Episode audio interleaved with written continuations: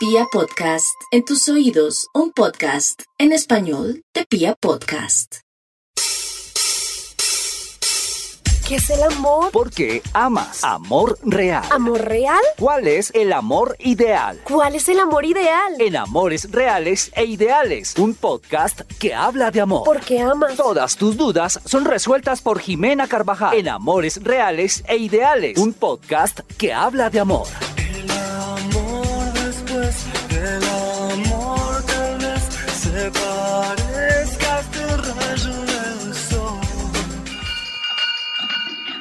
Bueno, bueno.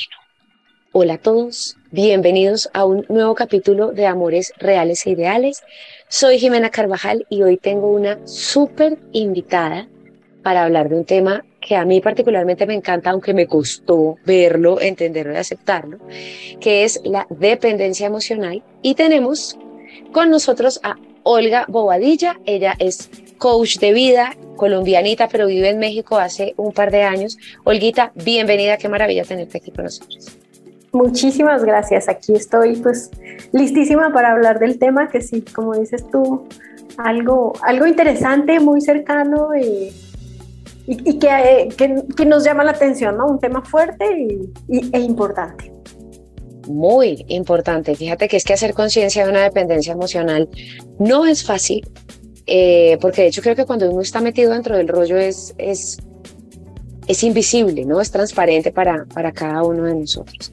Pero más allá de irnos por un tema teórico de, de dónde viene y psicológicamente cómo está concebida la... No, vamos a hablar un poco desde, desde la experiencia y desde nuestras experiencias que, pues, mal que bien, eh, ambas y hablando ahorita fuera de, de esto, eh, hemos tenido dependencia emocional. Yo creo que muchos seres humanos hemos tenido dependencia emocional, por no decir, por no decir todos. Eh, y bueno, vamos a hablar un poco entonces desde nuestras experiencias de, de, de dependencia emocional, Olguita. Sí, manos a la obra, a, a entrar en el tema desde la parte personal, que también lo decíamos, ¿no? Es como la, la mejor forma, la, cuando, cuando lo vas superando y cuando lo puedes ver, porque tú decías, es, es, es muy doloroso darse cuenta. Y yo creo que todos los, los procesos personales de introspección son dolorosos, no hay ninguno que sea, ah, sí, oh, mira, ya caí en cuenta de esto. No, es una cosa que uno dice, rayos, qué pena conmigo y con el resto de la gente, ¿no? Como, ups. Total. Y yo creo que más allá de doloroso también, Olguita, es, es esa dificultad como de aceptar, de decir, ¿yo? ¿Yo estoy metida? Miércoles, no. O sea, esto no puede ser. Entonces es como una negación un poco ahí de decir, pucha, de verdad estoy metida en esto. O sea, de verdad, de verdad, esta soy yo y me he comportado así de esta manera. Y uno empieza como a evaluar un poco sus, sus relaciones. eh, y ahí dice, pucha, pucha, sí, Sí, y en realidad es que esa dependencia emocional es, es como ese lazo afectivo, un poco, un poco, y, y lo explico un poquito por, por algo, y es que hace poco íbamos con, con un amigo en su carro y él me decía, venga, pero, pero explíqueme por favor, ¿qué es esto? ¿Cómo, qué, qué es esa vaina de, de, dependencia emocional? ¿Cómo me doy cuenta de eso? Me entrado en una crisis después de, de tener esa conversación, eh, pero simplemente es generar un vínculo y un lazo afectivo excesivo, ¿no? Como, como una desproporción eh, afectiva entre, entre el uno y el otro, donde, donde a veces siento y pienso yo, y esto sí lo digo muy desde mis palabras, mmm, le entrego la responsabilidad de mi estabilidad emocional a la otra persona. Así es. Y vivo, es respiro. Asunto, sí, es un asunto de entregarle al otro la responsabilidad, porque es que hacerse cargo de uno mismo es una tarea que no sabemos cómo hacer, ¿sí? Que no nos habían enseñado, ahorita ya te está enseñando, pero por lo menos hay un par de generaciones hacia atrás que no nos dijeron qué era eso de hacerse responsable, ser adulto, tener amores que se viven en libertad, ¿sí? Ser completamente autónomos, ¿no? Revisar, no, espérame, ¿cómo me siento? Esto, es que le diste ahí en el clavo a, a, ¿no? Hago al otro responsable y me coloco en una postura muy cómoda que es victimizarme, ¿no? Como me hizo, ¿sí? Y, y claro, digamos que uno lo puede detectar, o yo me di cuenta que, que, existía, y tú decías también, uno empieza como a revisar para atrás, y de pronto está bien en la adolescencia cuando no tienes muy claro, tu cerebro todavía no está tan bien desarrollado, eh, que empiezas a sentir que no puedes vivir sin el otro. Eso está bien de pronto en la adolescencia, ¿sí? Pero ya a los 20 alguito, y 30 y tantos, 40 y, y muchos. 40 y algo. 50 y pocos, ¿no? Que, que, también uno se encuentra con, ay, no, es que no puedo vivir sin él, o yo, ¿cómo voy a hacer para? Y ese para puede ser, ¿cómo hacer para mantenerme o sostenerme económicamente o emocionalmente? Porque lo que empezamos a ver es, ah, ¿no? Me miro para adentro y lo que encuentro es vacío, ¿sí? No me sé sostener porque por dentro no sé qué hay, ¿no? Entonces es un miedo tremendo, no a la soledad, porque digamos que es un término que entre comillas no existe, sino un miedo tremendo a estar conmigo, porque no sé quién soy, no me sé sostener emocionalmente, sino eso, justamente siento que no puedo vivir sin el otro, no me puedo hacer cargo de mí. Y yo cuando, por ejemplo, cuando me di cuenta y quería salirme de esa relación de dependencia, pues yo todo lo que decía era, pero ¿cómo voy a hacer para llegar al trabajo? ¿no? Porque estaba en otra ciudad y no tenía carro y no sabía, ok, ¿y ahora a dónde me voy a vivir? ¿no? Y la única respuesta era, mejor sigue aquí. ¿Por qué? Porque hacerme cargo de mí era muy difícil. Ahora soy una experta en cambiar de ciudad, de país, de casa, eso ya no me asusta, pero en ese momento me daba pánico. Por eso digo, a veces tiene que ver con cosas económicas. ¿Cómo me voy a hacer cargo de mí, de mis hijos, de mis gastos, de colegios? Y, lo justificó ahí, ¿no? Mejor me quedo porque, pero es un asunto de, de responsabilidad que, que, que, no hemos aprendido, que de pronto pues no es el colegio, pero ya grandecitos, pues hay que empezar a hacerse cargo y decir con quién voy, quién me enseña, qué es lo que tengo que hacer para salir de aquí. Total. Y ahorita que te, te estaba escuchando, Elguita, el tema de, de como de de no haber aprendido a hacernos cargo de nosotros mismos, es que nos enseñaron, y no está mal, pues ajá, era lo que había en ese momento, a vivir para el otro. Sí. A vivir para satisfacer al otro, para ganarse el cariño del otro. Y eso evidentemente viene de vacíos afectivos que básicamente todos tenemos, porque todos tenemos necesidades afectivas, todos tenemos necesidades de amor y de vinculación. Unas se suplieron más que otras, pero a la final ahí en ese vacío es donde, es donde está todo el tema. Y yo justamente me empiezo a dar cuenta que estoy viviendo para otra persona, que estoy viviendo para otros en realidad, porque la dependencia emocional no solamente va para la pareja, va para ganarte la aceptación, el amor, el cariño la confianza de tu papá, de tu mamá, tu perro, tu gato, de cualquier ser humano, amigo, lo que sea que tú digas, lo, lo necesito conmigo. Y yo vivía para otros, pero evidentemente vivía para, para mi pareja. Entonces, yo, yo siento que empiezo a darme cuenta de mi dependencia cuando tengo un, un, un problema con, con, mi pareja, yo he sido de, de, de, noviazgos muy, o fui de noviazgos muy largos, porque ahora soy de solterías muy largas, pero fui de noviazgos muy largos, eh, entonces fueron pocos, eh, pero más o menos como en mi tercer, cuarto noviazgo, no como en el tercero, ya voy ya al, al, al, al, psiquiatra, ni siquiera fue el psicólogo, sino dije, marica, voy para el psiquiatra de una porque aquí hay que hacer algo con esto cuando el man me empieza a preguntar, no, pero qué es lo que te gusta, pero qué haces el fin de semana, pero qué, y mis respuestas siempre estaban atadas a la otra persona, y yo me empiezo a dar cuenta que mis conversaciones no son de Jimena, sino que yo estoy hablando de mi novio, de lo que hizo, de lo que fue, de lo que hicimos, de lo que pasó, de lo que dice, de lo que... Y me empiezo a dar cuenta que yo no existía. Sí, sí, me pasó igual con alguien que jugaba fútbol los fines de semana ¿no? Y recuerdo que, que, mi papá me decía, pero ¿por qué vas a fútbol todos los fines de semana si ni te gusta? Y tenía toda la razón. No lo entendía, yo, es más, yo no veía el partido, ¿no? Yo estaba ahí como por estar y cuando me lo pregunté ya con seriedad, ¿sí? Me hice la misma pregunta, dije, pues porque no sé qué hacer un domingo si no estoy ahí. No, sabía qué hacer conmigo, no me inventaba un plan para mí, sino me, comí el cuento, ¿sí? De que, ok, pues vamos y esto es plan de familia, cuando claramente ni siquiera lo disfrutaba. Y cuando, bueno, había, ahí habían otras cosas todavía más turbias, pero no lo estaba disfrutando, no sabía nada de fútbol, no, no buscaba qué hacer con mi tiempo libre, sino, ok, todo el tiempo libre es tuyo, ¿sí? Se lo voy a poner, ¿no? Le dejo la responsabilidad al otro. Sí, sí, sí, fútbol, sí, sí, sí. Después te quieres eh, tomar una cerveza, pues vamos a tomar la cerveza. Después, ¿qué más quieres hacer tú? Porque yo no tengo ni idea qué hacer con mi domingo. Y ahí pasa algo, Olguita, y me, me- me llega ahorita en este momento, y es que empezamos a invalidar nuestras propias necesidades. Nosotros queremos algo, pero si nuestra pareja o ese, ese ser humano quiere otra cosa, anhela otra cosa, pin, empezamos nosotros a pasarnos por encima y a Y pasar por encima de eso suavecito, que sí que suavecito, es tan sutil cuando uno dice, no, pues bueno, no importa, ¿sí? Mm, es muy sutil ah, y, empezar a darse cuenta es que es doloroso, ¿no? Como, ouch, aquí me pasé por encima, ouch, aquí también. Lo que tú decías, ¿no? Con los amigos, con los pacientes, ¿no? De sí, atiendo a esta hora, sí, a las 3 de la mañana, sí, dale, llámame.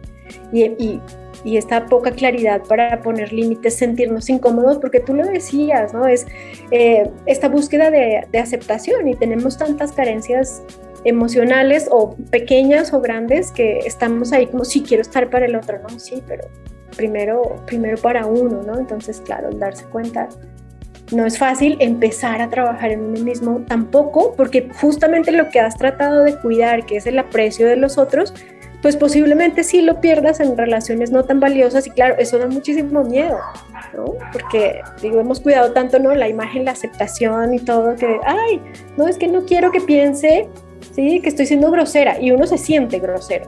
Cuando empiezas a poner un límite uno se siente súper grosero, ¿no? Como, ay, no, ¿y será que se lo dije muy feo? Y, y además culpable. Uf, sí, sí, sí, sí. Entonces, claro, lidiar con cosas como la culpa, eh, mentalmente este diálogo interno, pues es preferible no hacerlo. ¿no? es preferible, uy, mejor sigo como Total. estaba, que estaba más tranquilo antes que... Yo no sé si a ti te pasaba algo, pero a mí me pasaba algo y era que a mí me daba angustia poner un límite o decir un no a algo, lo que sea, porque yo decía, ¿qué tal que lo ponga? Y no sé, ¿sabes? Como que dé la espalda y diga, pucha, por acá no voy. Y si él no me vuelve a buscar, me dice, no, ay, no, me quedo sola, triste, aburrida, perdida y sin emociones, sin ilusiones, perdón. Yo más bien, vea, calladita, no digo nada, y me las voy pasando y me las voy pasando y me pasé unas Claro. duras Y a, ve- y maduras. a veces, entonces lo que pasa es que de repente uno explota, ¿no? Porque la gotita que derramó el vaso, claro, pero es que cuántas gotitas te tomaste hasta que esto se volvió indigestión. Y ahí es cuando uno entiende sus hiperreacciones, ¿no? De, uy, pero ¿qué fue lo que pasó? Pues sí, todo lo que me estuve tomando ya, ya no me sentó tan bien. Y, y es muy difícil, para mí fue muy difícil, me tardé muchos años en ser completamente honesta conmigo y decir, vea, esto es lo que está pasando, porque a veces empieza uno como a jugar, no, si voy a salir, no, mejor no, ay, ¿cómo es que es esto? A ganar seguridad, ¿no? Y a ganar amor propio, que para mí el amor propio ahorita es tratarse, tratarme con mucha ternura, ¿sí? Más de decir, soy la súper chingona, aquí en español mexicano, ¿no? Es como, a ver, con ternurita, ¿qué quieres hoy? ¿no? ¿Quieres dormir o quieres contestar una llamada? No, pues quiero dormir. Adiós, vamos a dormir. ¿no? Porque es con mucha ternura, con mucha Sí. ternura, con, con compasión, más, te digo, más que un discurso como de, de super fuerza interior, para mí es con mucha ternura que quiero, que necesito yo. Y después de que me complazca, entonces sí puedo estar para los otros. ¿Sí? Antes, pero, pero me ha costado años. Yo creo que también la experiencia es esa, no se aprende de un día para otro. Fue leer mucho, ¿no? ir a terapia, empezar a contrastar lo que te está pasando, ¿no? Después caí en otra relación y también había menos dependencia, pero todavía había. Existía. Y es un golpe duro porque uno dice, oh rayos, pensé que esto ya lo tenía, como si fuera prueba superada, ¿no? Entonces ahí vamos de a poquitos, entonces tenerse cariño en el ups, otra, un poquito de dependencia todavía. Y ah, recuerdo que hace unos tres años yo me preguntaba con un amigo, ¿qué será eso de un amor en libertad? Y, me- y recuerdo perfecto eh, ese desayuno en el que yo le decía, no tengo ni idea qué será eso de un amor en libertad, pero quiero descubrirlo, ¿sí? Y, y, no me quiero salir mucho del tema, pero ahorita sí siento que estoy en eso, en un amor con libertad, pero uno debe construir, ¿sí? Este, primero como este amor propio, ese concepto y trabajarlo, pero también construir eh, un concepto de amor sano, en el que uno diga, esto sí lo, como su propia receta, esto sí lo quiero, esto no, esto me gusta, ¿sí? Los, los mínimos no negociables, ¿no? Eso básicos, yo los he puesto, ¿no? Con mi pareja le digo, mira, este, estos dos son mis mínimos no negociables, ¿no? Infidelidad y, y maltrato no, no va conmigo. Tuve que vivirlos antes para saber que ahorita son mínimos no negociables. Sí, sí, nos, nos, nos Pausa pasa. por el perro. Pausa por el perro. Y regrésate un poquito. Tuve que ¿A dónde- vivirlo. ¿A dónde me regreso? Ah, ok. Sí. Tuve que vivirlo para entender cuáles eran mis mínimos no negociables, ¿sí? Y decir, estos dos, no, ¿sí? Y de pronto habrá otros que- que vayan saliendo. ahí, ahí- ahí- ahí- ahí me llegan varias cosas eh, con el tema de los mínimos no negociables y es que uno debe tener un mínimo no negociable, no los máximos. Y ahora llegamos a un punto donde no negociamos una chingada, como dirías tú. No negociamos nada. Nada. O sea, o las Sí, vainas son sí. como yo digo o esto no va. Así es. Entonces también yo, yo, pienso que además con esta crisis de no ser un dependiente emocional y de tener amor propio, nos estamos yendo a un extremo de un amor propio tóxico fuertísimo, donde no toleramos nada, no acepta, ah, si no me hablas, no te hablo, si no me buscan, mm, ni por el berraco se va a dar cuenta que a mí me importa. Ah, espérate, güey, tantico, o sea, yo pienso que es un tema de balance y, y ahorita que hablabas de amor propio también, eh, el amor propio requiere algo fundamental, es un tema de conocimiento propio, Claro. de claro. saber Por ahí, por ahí dicen, ¿no? Uno no puede amar lo que no conoce. Y si yo no me conozco, ¿cómo me voy a querer? Y es conocerse, dirían aquí, pues uno con todas sus chingaderas, ¿no? Uno con su lado A y su lado B. Y decir también, am- ese fue- esa, esa ha sido parte de mi fórmula, ¿no? También me quiero cuando estoy irritable, también me quiero cuando estoy enojada, también me quiero cuando me da ansiedad, también me quiero ¿sí? Ahorita que sí he atravesado cosas con la ansiedad y quiero, ¿no? Por momentos comer, comer, comer, ok, está bien, también, en este momento también me quiero, ¿no? Y dejo estar, pero si, si no conoces algo, no lo puedes querer, ¿sí? Y, y, y, si uno no es honesto y ve esas partes que, como las áreas de oportunidad o lo que alguien podría llamar defectos, pues ¿cómo vas a quererte, no? Porque sí, somos perfectibles, pero tampoco exigirnos a, no, ya, no debería tener esto, no, pues sí, tengo, de aquí cogeo. es un tema de aceptación, ¿no? También de, de verse y de, de, de, aceptarse, no solamente físicamente, que a veces dicen, ay, el amor propio es sentirme linda y, y o lindo, y, y, y, pues, ajá, no es suficiente. De hecho, para construir relaciones, la belleza no es suficiente. Está, está linda esto de, sentirse lindo por fuera, pero, pero ajá, hay, hay, hay un, camino, un camino largo por recorrer. Pero, Olguita, para entrar un poquito también en materia, eh, o en más materia, porque hemos entrado ya en alta, en alta. Eh, un poco desde, desde tu experiencia, ¿cómo, ¿cómo fue el vivir en esa, en esa dependencia emocional? No, es horrible. Es horrible porque parece como una montaña rusa emocional, porque cuando estás poniendo todo en el otro, ¿sí? Y en, no saber qué es lo que tú quieres, pues depende del humor del otro, de las ganas del otro, de los planes del otro, y porque no nos encontramos, ¿no? Entonces no es no es sano y uno empieza, te digo, como, como nos ponemos fácilmente en esta postura de, de víctimas, ¿no? Pues empiezo a culpar el otro y sí sé que me siento incómoda y sé que me siento mal, pero no me hago completamente responsable, entonces no, no es fácil ni, obviamente lo decíamos al principio, ¿no? No es, no es bonito, realmente es complejo muy complejo porque no somos capaces de vernos ¿no? en lo que estamos poniendo nosotros, positivo o negativo, así completo el paquete, ¿qué estoy poniendo yo para que esto esté funcionando así? Hablamos de hacernos responsables y ser responsable es cuáles son todas mis carencias o desde, sí, de qué lo estoy haciendo responsable. Mira cómo me haces sufrir y no puedo vivir sin ti, ¿no? Todo mm. afuera, todo afuera. Entonces es muy desgastante, ¿no? Hay mucho dolor, hay, ese dolor sí existe y claro, podríamos decir ahorita es como, como muy del ego, pero cuando todavía no has entrado como a ver qué es el ego y, ¿no? Pues simplemente duele y ya, simplemente duele. Entonces es muy doloroso. Eh, hay muchísima tristeza y muchísimo enojo, ¿sí? Y lo que estamos buscando es que fuera como un ideal de, es que debería ser así, entonces como no corresponde y como no eres el príncipe azul que me rescata y que me hace feliz y que me despierta con el beso, pues esto está re mal, ¿no? Pero no me doy cuenta yo de eso.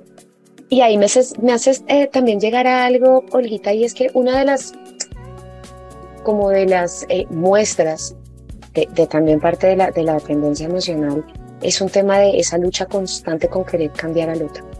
Con decir, Claro. este no me está dando esto, pero yo voy a lograr que algún día Sí, pase sí. esto y esto sea tranqui y el man me quiera así y yo me sienta así. Claro, y te digo, en ese, en ese proceso de victimización en el que aparentemente nos colocamos abajo del otro, ¿sí? Pero que este tú me haces, de alguna forma me está colocando es por arriba para yo también infligir dolor y culpa, ¿no? Es un, como un juego de poder y de control y de que es difícil, ¿sí? Y, y es muy fácil pasar a una cuestión de agresión, ¿sí? De agresión pasiva o de agresión física, porque estás culpando, estás discutiendo, estás irritable. Es, es muy fácil que la relación se vuelva, o sea, claro que este es el primer pasito para que se vuelva tóxico, ¿no? Pero te digo, no, no nos damos cuenta de lo que ponemos, de la toxicidad que ponemos nosotros, es que es el otro, es que es el otro. Eh, Tú me hablabas ahorita como de esas emociones que, que te acompañaban dentro, dentro de la relación, que evidentemente me siento muy identificada también en, en aquellas épocas. Eh, y me hablabas un poco desde el dolor, desde el miedo, desde la, tristeza, un poco la rabia, también me, me- me- el ser irascible, eh, también me lo, me lo nombraste. Mm, ¿Cuál era como ese, eh, esa emoción constante? Porque fíjate que ninguna de esas está relacionada con el amor No, ninguno. pero son emociones que nos, que, que nos acompañan durante esta, durante esta relación. Creo que el 90% del, de- del tiempo de relación, ¿no? De como, de- o del tiempo que, que, que- estamos ahí.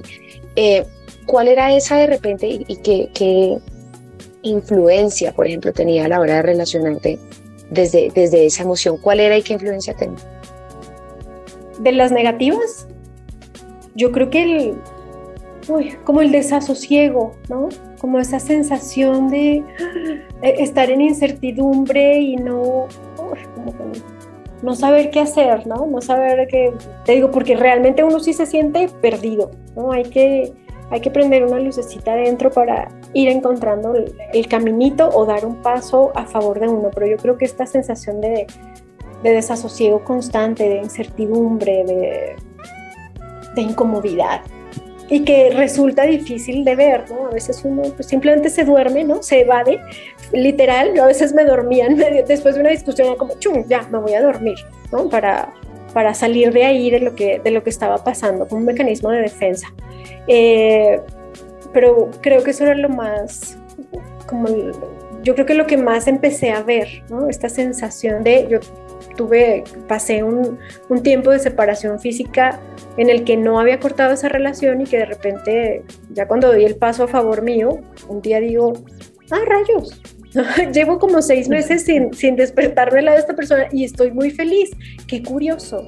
Lo primero fue como no me creo, ¿por qué? Porque no me siento triste. Te digo, no estaba todavía separada ¿no? legalmente de esta persona, pero sí una separación física por otras razones, no porque yo Mm. quisiera, sino por otras razones. Y, y luego y yo misma me preguntaba, pero ¿por qué no me siento mal? O sea, no era todavía tan franca. Y, y desde ahí fue que empecé, dije, qué raro, ¿sí? Ya me estoy empezando a sentir bien sin tenerlo ahí al lado, que antes la sensación era, no puedo, ¿no? Y era hasta físico, ¿no? No, no, pero ¿por qué se va a demorar tanto? Pero no, llega ya, en serio te vas a tardar y parece preocupación auténtica por el otro, ¿no? Pero no, Pero- es que uno dice, ¿qué voy a hacer de mi vida sin este ser?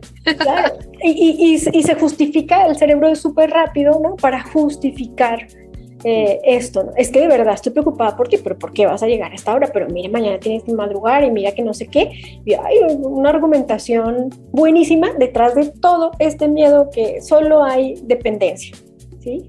Y quería llegar justo a ese punto del miedo y estaba ahí esperando pa- para entrar en el tema, porque esa es otra de las emociones que nos acompañan o que acompañan la dependencia emocional, es el miedo. Es el miedo a que me dejen, es el miedo a que no estén conmigo, es el miedo a no ser suficiente, es el miedo de qué va a pasar conmigo si no estoy con, con, con, con- con este ser humano, quién más va a estar conmigo, en qué momento voy a conseguir otra persona que me, o encontrar más bien otra persona que me quiera, que me valore, que así la- el otro ni lo quiera, ni lo valore, ni lo que sea, pero uno está ahí en esa, en esa, en esa zonita pegado Claro, desde el cochino miedo. claro. Es que te digo, el, el- el mayor miedo, al menos para mí, fue el miedo a estar conmigo.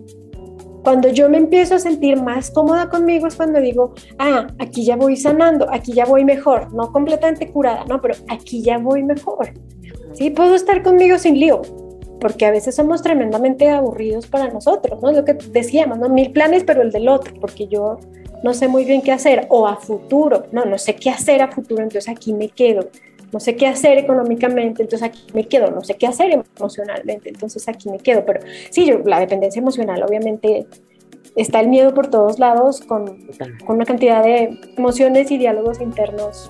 Y yo no sé si te, si te pasaba, Olguita, también, pero en medio de ese miedo había una ceguera, no sé qué tan consciente podría ser, pero a veces como que llegaba un punto de que no, pero la relación está muy mal y decía, no, pero mal en dónde si todo está divino, o sea, si aquí estamos, si vamos, a todo se puede mejorar, se puede cambiar, o sea, calma, o sea, es como, de verdad, como, sí, no querer ver algo que, que, que mal que bien ahí está, pero uno puede hacerse el pendejo, que le queda a uno mucho más fácil muchas veces, y, y de verdad, uno a veces ni siquiera es capaz de de ver la relación real. Claro, claro, porque por es que parado en esa idealización. sí, de todas formas estás ganando algo, ¿sí? Eh, en esa misma inseguridad, en ese mismo pequeño amor propio, en esa relación insana, estás ganando cosas, estás intentando tener la seguridad que no tienes por ti mismo, personal o económica. Entonces, claro, hay, se necesita ya haber dado al menos dos pasitos para que uno pueda decir, sí, esto es lo que estoy ganando aquí, pero no es tan fácil llegar a ese punto de conciencia porque te digo, como también está la victimización, no, es que es el otro el que está ganando, no, aquí yo solo he perdido, no, aquí me hacen y me dicen. Entonces ya, ya que uno pueda llegar a decir, sí, esto fue lo que, lo que, está, lo que yo estuve ganando mientras tanto, pues sí, sí, se necesita ya un poco más de trabajo personal que no es tan fácil llegar, ¿no? Es, no es tan bonito, ¿no? el camino es cabroso decir, ups, yo lo hice, ¿sí? Sí, el otro ayudó un montón, ¿sí? Pero, pero yo lo hice. Yo, yo, yo pienso acá un poco que a la, a la final, el, el, cuando yo me quedé sin piso, o sea, porque yo, yo pienso que una ruptura con una dependencia es quedarse sin piso, sin tapete, sin pasto, sin tierra, sin nada, nada. Ahora, ¿por qué estoy viviéndolo? ¿Para qué? ¿O para qué? ¿Eh? En ese momento fue el momento que yo dije, uy, espere un momentico, revisémonos, miremos qué es lo que está pasando. Y bueno, llegué y llegué a todo esto, gracias a Dios, y, ha sido un camino muy bonito, un camino de aprendizaje, un camino de, de amor propio, no yéndonos a la, a, a, la toxicidad o ese miedo a la vulnerabilidad, sino estar en un balance, pienso yo, Olguita, donde, donde también podamos encontrarnos con nosotros, pero también podamos encontrar al otro. ¿no? Encontrar, sí. reconocerlo sin idealizarlo, sin ponerlo en un pedestal, sino simplemente verlo como un ser, como un par a nosotros, donde lo que sí va a ocurrir es un complemento. No es una media naranja, no es que es que a mí me falta un pedazo, no es que, no, es, es esa completitud que, que llega y se encaja entre los unos y los otros. Sí, sí, sí, sí, reconocer, ¿no? Que somos seres humanos y que a veces podemos estar aún en pareja, ¿no? Uno está en un modo más zen, ¿no? Que el otro, los otros, de repente los dos estamos muy humanos o de repente, sí, buscar ese balance, ese equilibrio exige una relación de pareja, exige que estés mirando constantemente, te estás mirando tú y vas viendo también cómo está el otro, ¿no? Pero es que pensamos que las relaciones en general, porque lo decíamos ahorita de la dependencia, pues como que se va en avioncito, ¿no? Uh, uh, uh, yo no hago nada y aparezco en el otro lugar, ¿no?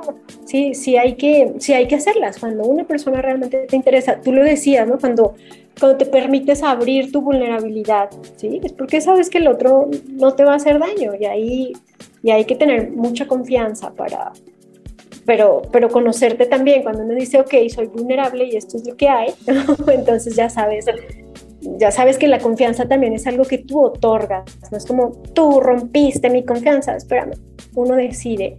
¿Sí? Uno podría ofrecerla de nuevo, pero sí, sí, sí, sí, claro, es un camino un camino difícil y lo que tú decías, bonito también, ¿no? Difícil porque requiere tratarse con cariño cuando uno va viendo qué, fue lo que puso, ¿no? Pero bonito, pues porque, porque ganas en construirte, en, en, en sanar, en sentirte en libertad, ¿sí? De estar con otra persona, en plenitud, ¿sí? Bueno, buenísimo. Y desde ahí se construyen las relaciones sanas. Así que mis queridos, si somos dependientes emocionales, si lo, fuimos, si lo fueron, si lo fuimos, lo que sea, está bueno, está bueno, no es, no es el pecado mortal. A todos nos, nos pasa, nos ocurre. Lo importante que es abrir esos ojitos hermosos que todos tenemos, darnos cuenta de las cosas, darnos cuenta de nuestros resultados y por supuesto aprender a gestionar. Olguita, de verdad, muchas, muchas gracias por el tiempo, eh, por tu espacio. No sé si tengas algo más que nos quieras regalar antes de eso. Pues cuando sea necesario e indispensable, nos sintamos listos, pedir ayuda, pedir ayuda, porque es lo más sano que uno puede hacer, ¿no? Buscar psicólogo, psiquiatra, coach, amigo, alguien que te encamine hacia sanar, hacia conocerte, sin, sin tanta crítica, ¿no? Tanto dolor, sino alguien que te pueda como contener, confrontar, contener, confrontar, pero pedir ayuda porque a veces está como mal visto, ¿no? Esto del psicólogo y la salud mental y claro que la pandemia nos ha enseñado a que es súper indispensable, entonces salud física y salud mental, emocional van de la mano, entonces vamos, ¿no? Como, así como vamos a, no sé, al gastroenterólogo, al ortopedista, pues también para revisar qué es lo que está pasando con nuestras ideas, ¿sí? lo, que, lo que nos inculcaron de pequeños, lo que podemos eh, moldear, ¿no? El cerebro nos permite hacer esas, esas cosas, entonces pues yo creo que es súper indispensable buscar ayuda, encontrar ayuda, estar abierto a la, a la ayuda y a, a, estar mejor, ¿no? Más satisfechos, porque es como un caminito, ¿no? Ya tienes eh, has cumplido ciertas metas y, y, sí o sí la salud mental se va a atravesar ahí como, ven, ponme atención un poquito, ¿no? Entonces sí, pues puedo comprar la, el carro, la casa y tener un súper trabajo, ¿sí? O antes de esa, pero se va a atravesar la salud mental. Con todas esas otras metas, de repente va a llegar y va a decir, espérame, atiéndeme, un momento, por favor. Entonces, estar abierto, estar abierto a lo único que va a pasar es nos vamos a conocer mejor y la vamos a pasar mejor. Qué delicia. Y eso es lo importante. Olguita, ¿dónde te seguimos? En redes sociales, ¿dónde estás? ¿Cómo hacemos? Sí, pues está mi página en internet www.olgabobadilla.com y en Facebook e Instagram Olga Bobadilla Coach o Olga Bobadilla Coaching. Bueno, buenísimo. Olguita, muchas gracias de nuevo a todos, de verdad. Espero que les haya servido esta información y estas experiencias que tenemos de dependencia emocional. Y bueno, qué maravilla, un capítulo más de Amores Reales y Ideales. Acuérdense seguirme en redes sociales, Instagram, Jimena ya en el piso Carvajal M, ahora TikTok que estoy incursionando en el tema, Jimena Carvajal M también y en Facebook como Jimena Carvajal M. Un abracito, muchas gracias, Olguita, muchas gracias. Muchas gracias a ti. Chao, chao.